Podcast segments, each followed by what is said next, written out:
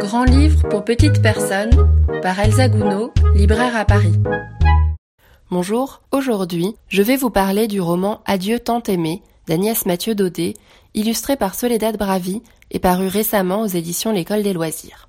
Cela fait déjà un moment que je me dis que je souhaiterais chroniquer ici plus de romans, ce qui est aussi intéressant qu'intimidant pour moi, qui parle plus aisément d'illustration, bien que grande lectrice de romans, qu'ils soient à destination des enfants ou des adultes. Quoi de plus tentant alors, dans cette idée, de parler du nouveau roman d'une autrice que j'aime beaucoup, Agnès Mathieu Daudet, dont j'ai découvert le travail il y a quelques années, avec la parution de plusieurs de ses premières lectures, délicieusement drôles et fantaisistes, à l'école des loisirs déjà, l'école des souris et d'Agfried notamment. Depuis, je suis avec attention ses publications, pour son sens de l'humour imparable et ses textes ciselés, brefs et percutants. Je ne vais pourtant pas trop, a priori, par goût personnel, vers des romans estampillés humoristiques, mais là, j'ai été saisie à chacun de ses livres par son ton, ses mots et leur vivacité. À noter que, conservatrice du patrimoine de métier, elle ne distingue pas entre les littératures, ce qui n'est que pour me plaire plus encore et écrit également pour les adultes, notamment aux éditions Gallimard. C'est qu'il n'y a pas de littérature jeunesse, il n'y a que de la littérature, certains textes pouvant ou non être adaptés à tous les âges, cela ne préjugeant aucunement de leur qualité littéraire. Eh bien, les textes d'Agnès Mathieu Daudet, publiés comme à destination de la jeunesse, sont tout aussi réjouissants à lire à tout âge. Dans Adieu tant aimé, on suit Jarvis, jeune garçon à qui l'on annonce le décès de sa grande tante aimée, aimée étant son prénom, bien à l'opposé des sentiments nourris par sa famille à son égard. Et les suites que cet événement va engendrer pour lui, bien loin de la tristesse que l'on pourrait imaginer d'abord. Ainsi, ce jeune narrateur aux préoccupations parfois farfelues va nous emmener dans une suite de conséquences en chaîne rocambolesques dont le but est de rendre son premier enterrement mémorable. Il y a là de l'excitation des premières fois dont on se fait une idée totalement erronée, ce qui entraîne quiproquos et rebondissements absurdes pour notre plus grand plaisir. Cela commence comme du Camus, aujourd'hui ma tante est morte, et ça se poursuit comme le roman le plus drôle que j'ai lu depuis longtemps.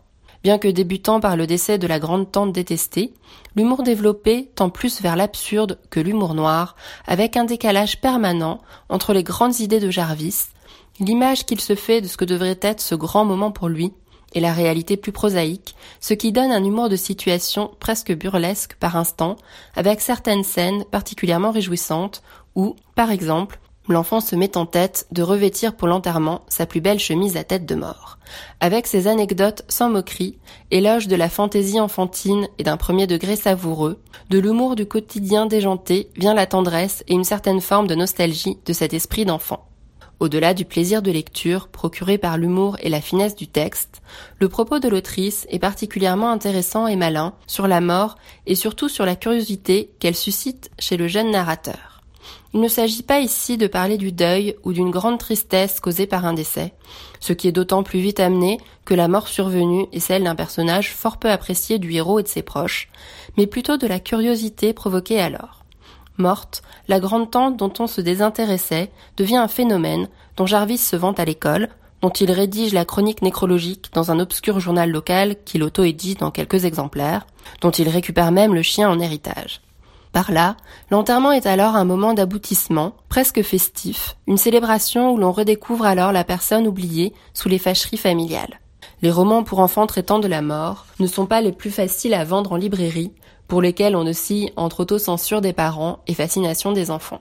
Mais là, ce n'est pas tant un roman sur la mort qu'un roman sur la fantaisie d'un jeune garçon, fantaisie décuplée parce que confronté à la mort. Il n'y a alors ni macabre ni humour noir, juste de l'humour autour d'un sujet aussi intrigant pour les enfants, avec une grande bienveillance pour tous les personnages de l'histoire. Le style d'Agnès Mathieu Daudet me réjouit ici toujours autant, dans son écriture précise, rapide, détaillée et percutante, nécessaire pour suivre Jarvis et ses idées qui fusent, rebondir d'une phrase à l'autre, d'une idée à l'autre.